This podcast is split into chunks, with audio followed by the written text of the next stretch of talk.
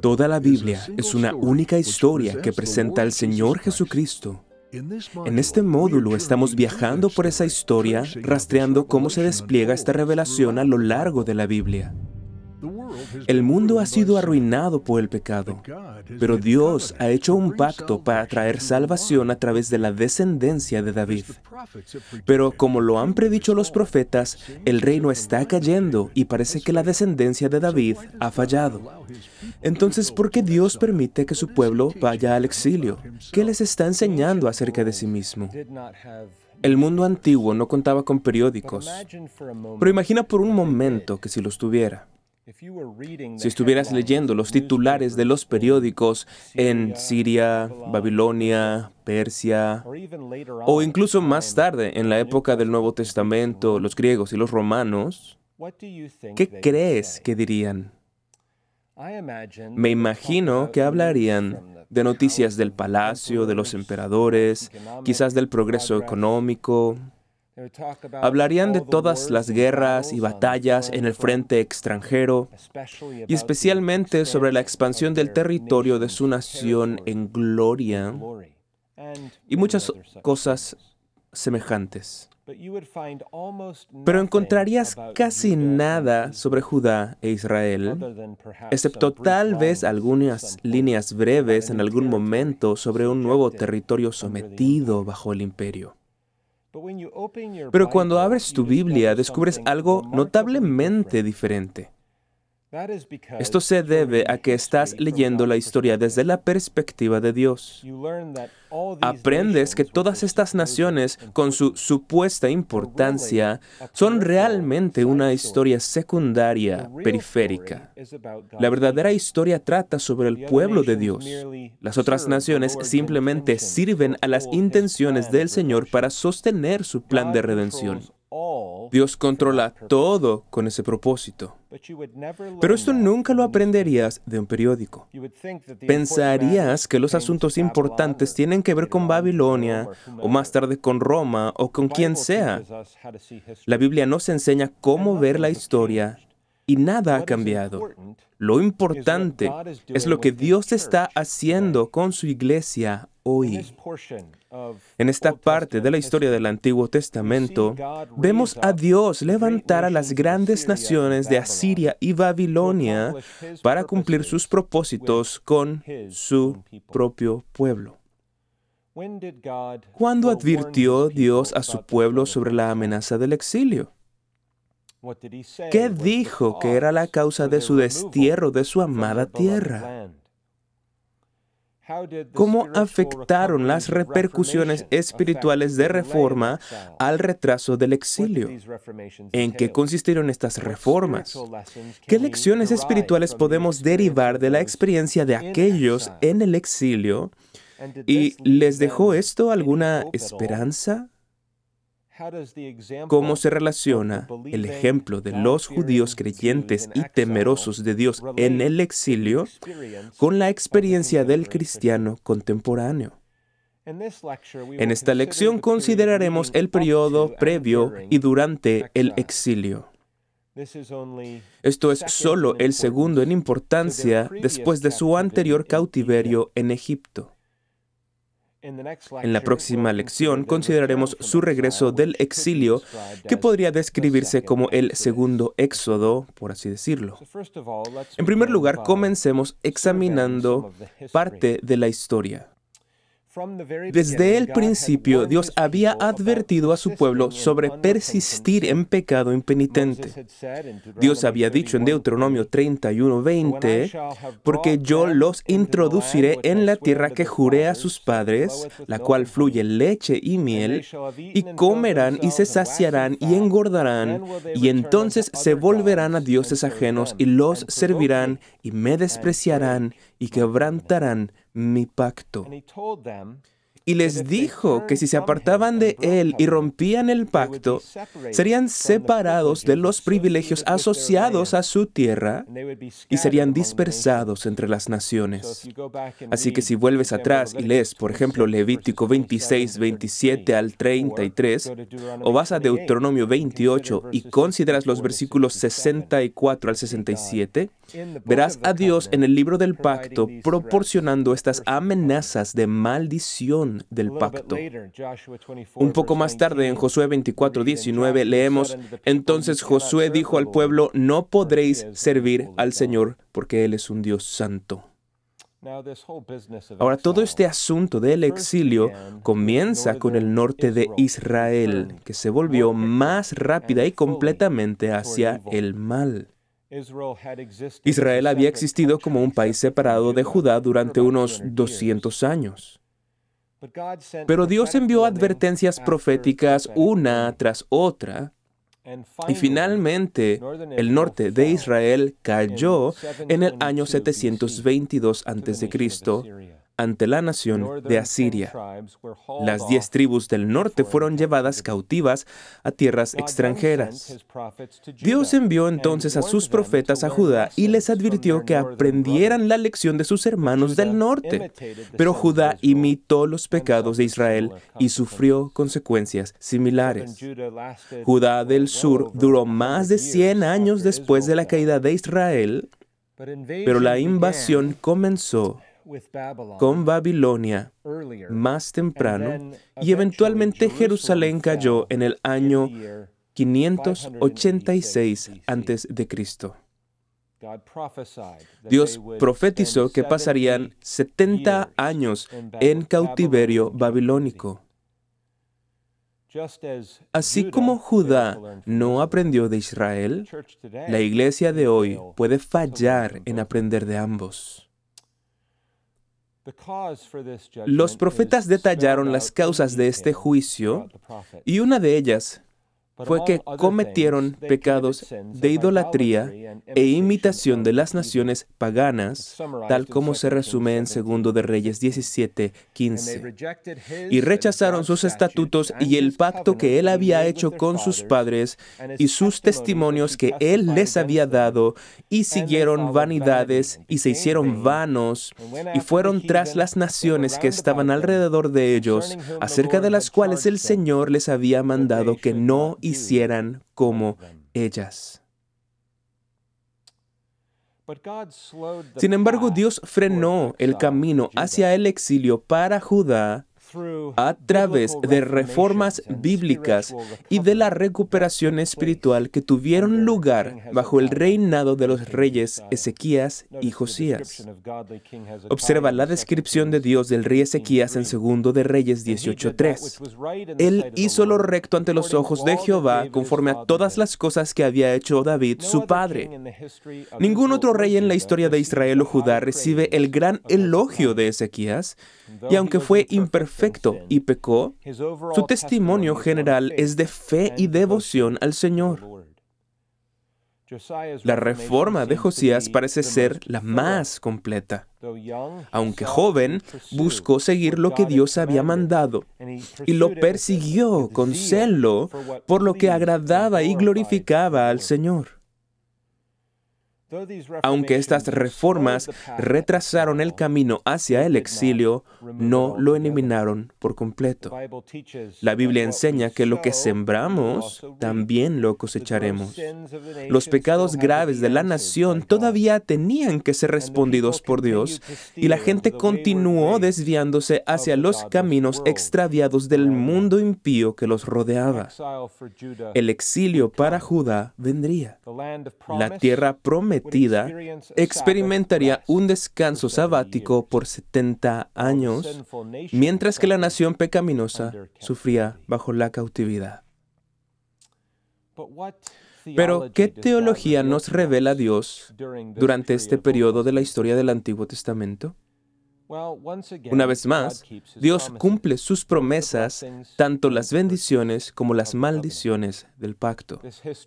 Esta historia tiene sus raíces en la revelación del Pentateuco, los primeros cinco libros de la Biblia. Todo lo que Dios reveló en Deuteronomio 28 se hizo realidad ante la incredulidad y desobediencia de Israel y Judá. Y Dios no ha cambiado. En la apertura de Romanos 3, Pablo relata todos los privilegios de Israel en el Antiguo Testamento. Pero luego, el Nuevo Testamento nos enseña a aprender de la historia del Antiguo Testamento. Por ejemplo, en 1 Corintios 10, 11 al 12 se dice, estas cosas les sucedieron como ejemplo y están escritas como advertencia para nosotros sobre quienes han venido el fin de los tiempos Así que el que piensa que esté firme, mire que no caiga.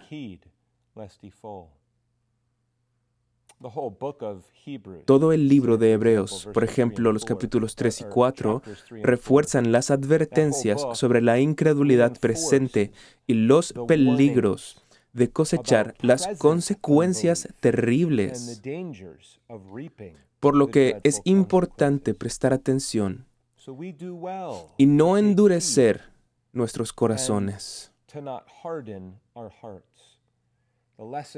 Las lecciones de los profetas durante el periodo de exilio son tan relevantes hoy como siempre lo han sido.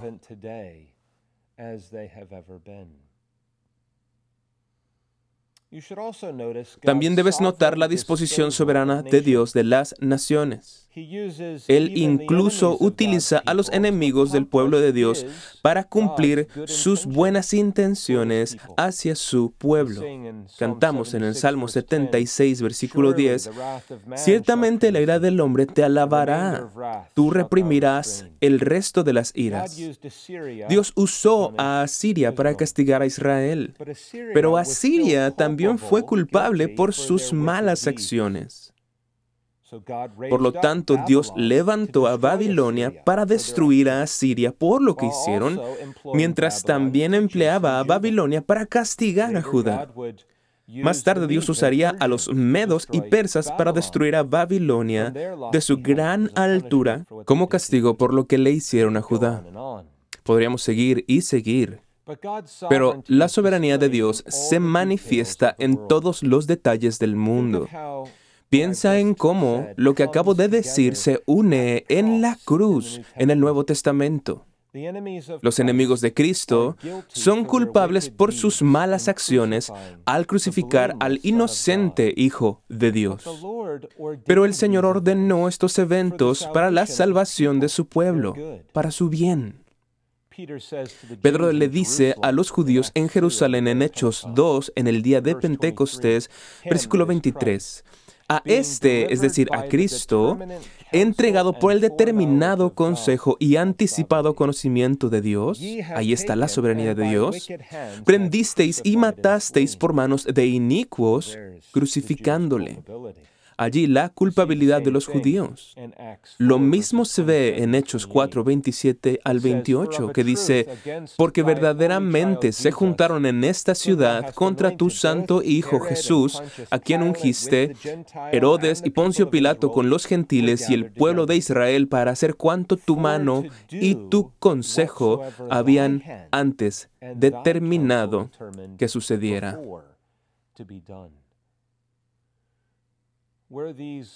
¿Eran estos individuos malvados responsables por la culpa de sus malas acciones? Sí, absolutamente. Pero Dios había ordenado todo soberanamente para cumplir sus propósitos.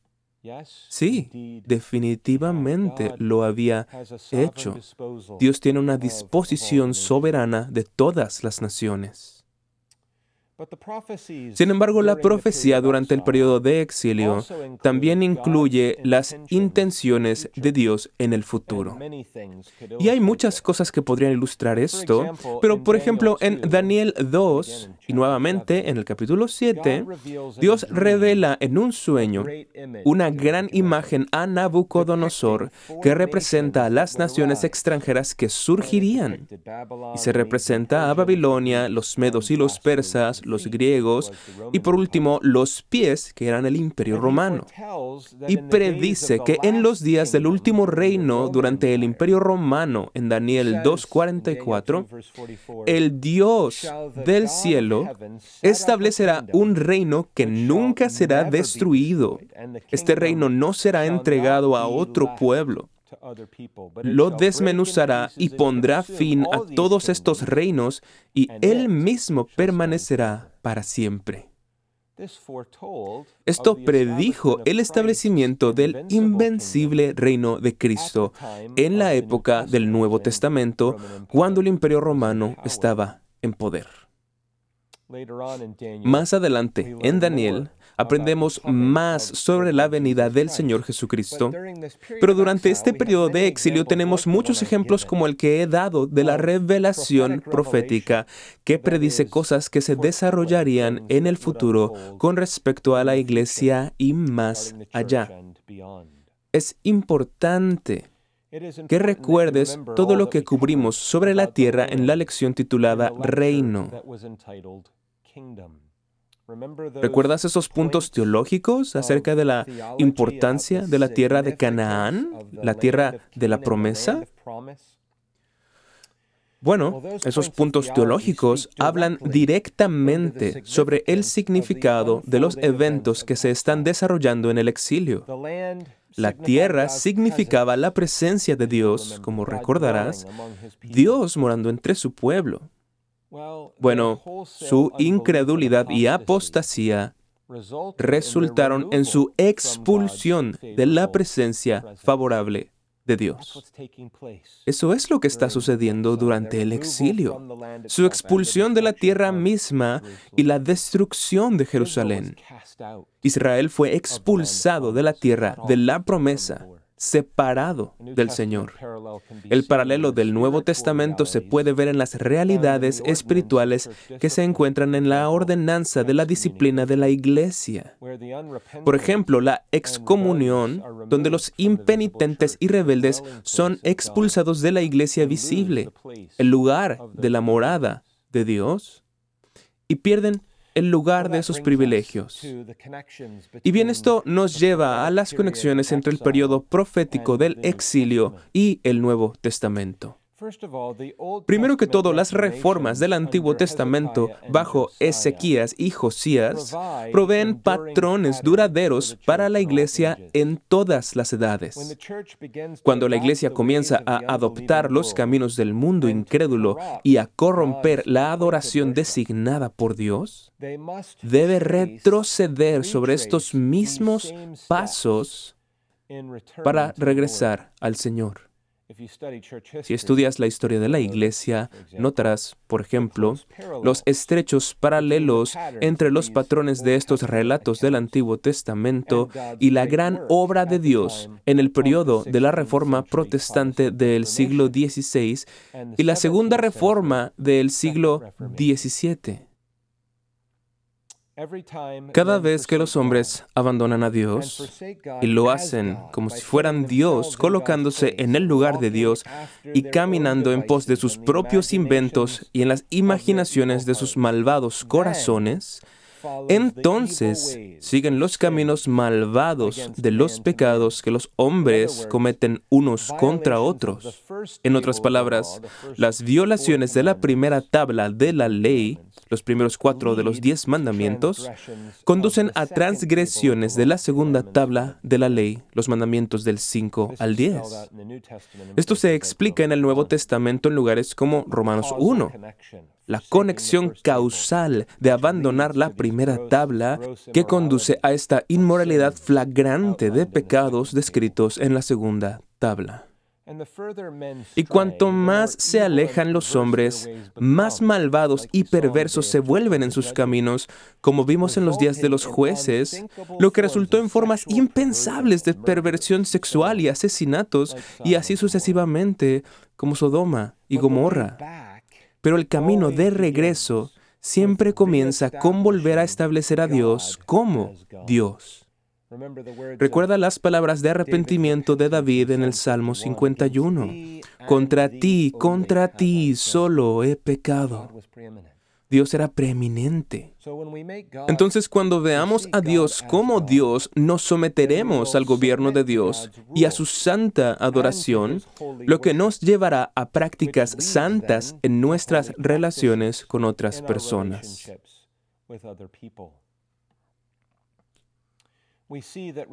Vemos que la reforma debe comenzar con el retorno a la palabra de Dios. Una característica prominente de Josías fue la recuperación de la ley de Dios. Esta fue leída ante el rey y luego leída ante todo el pueblo. Dios estaba hablando de nuevo a su pueblo y ellos estaban escuchando. Esta revelación produjo una aguda contrición por el pecado, humillación y frutos de arrepentimiento.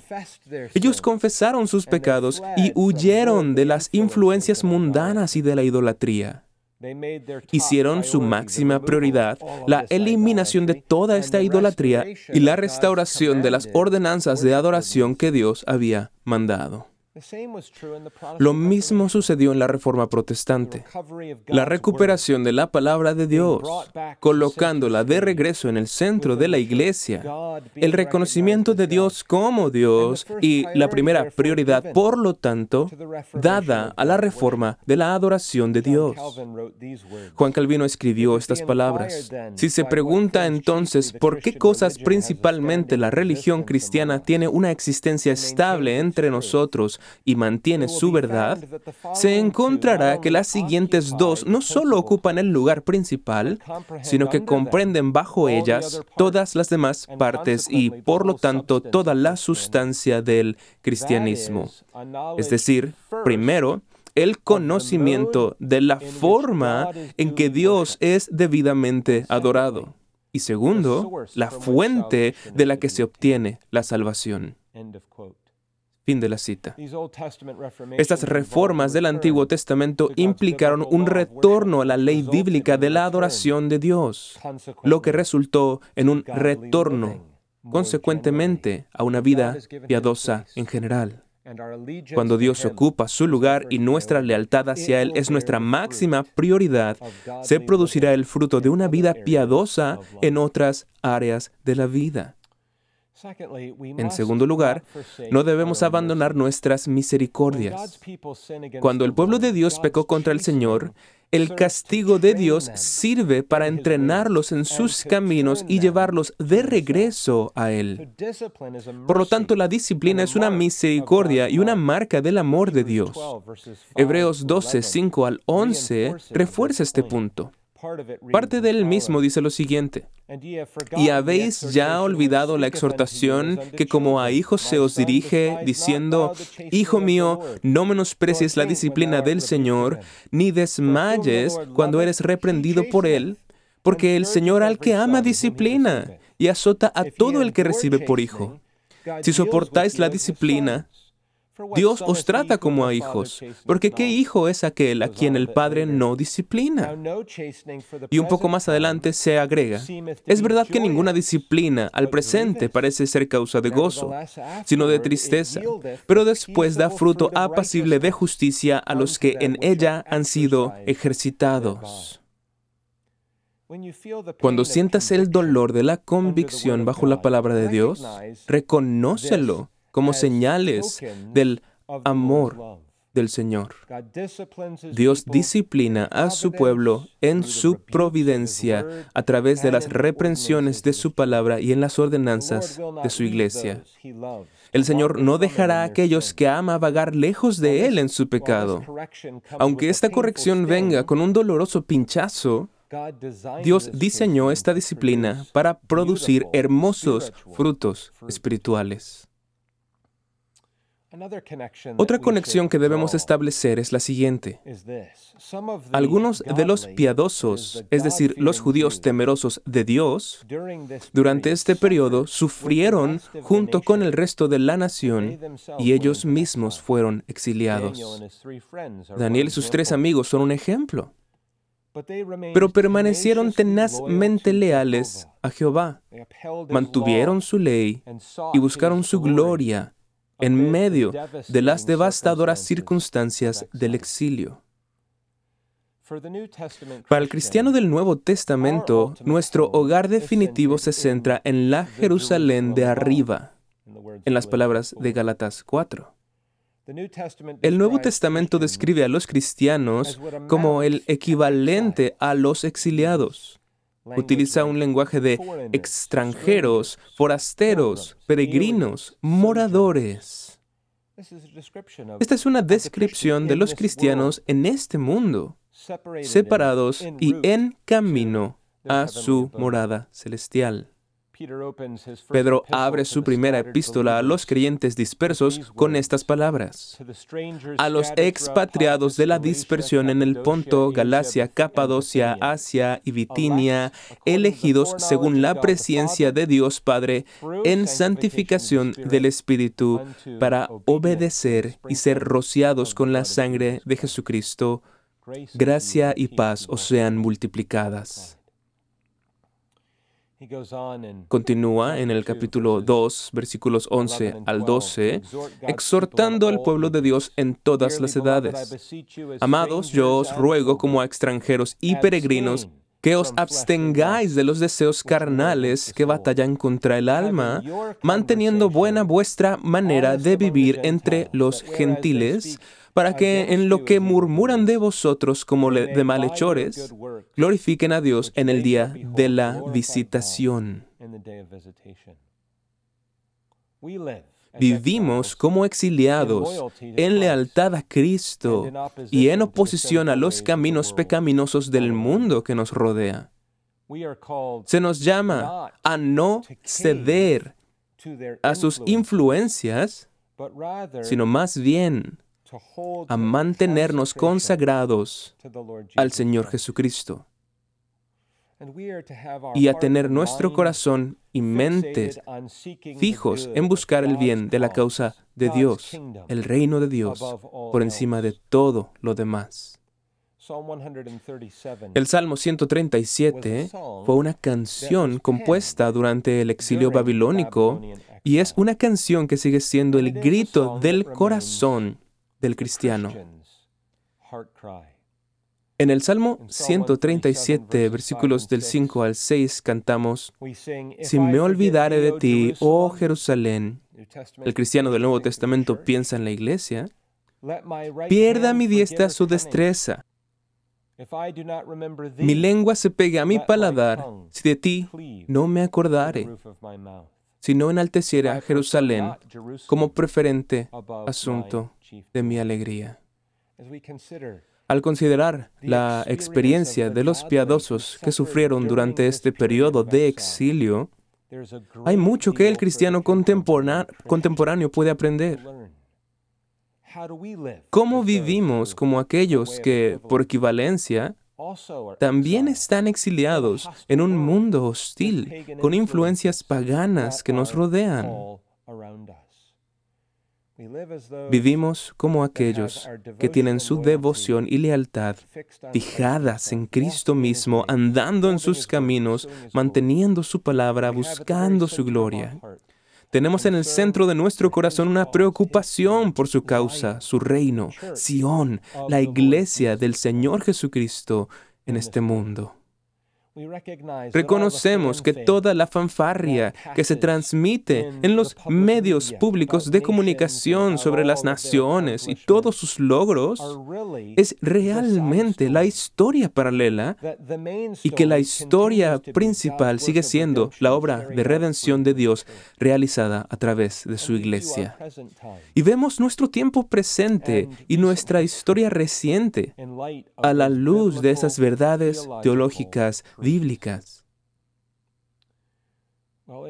Bueno, para concluir, después de todo el trauma de la destrucción de Jerusalén y el exilio de los judíos en una tierra pagana, ¿queda alguna esperanza para aquellos que yacen en cautiverio?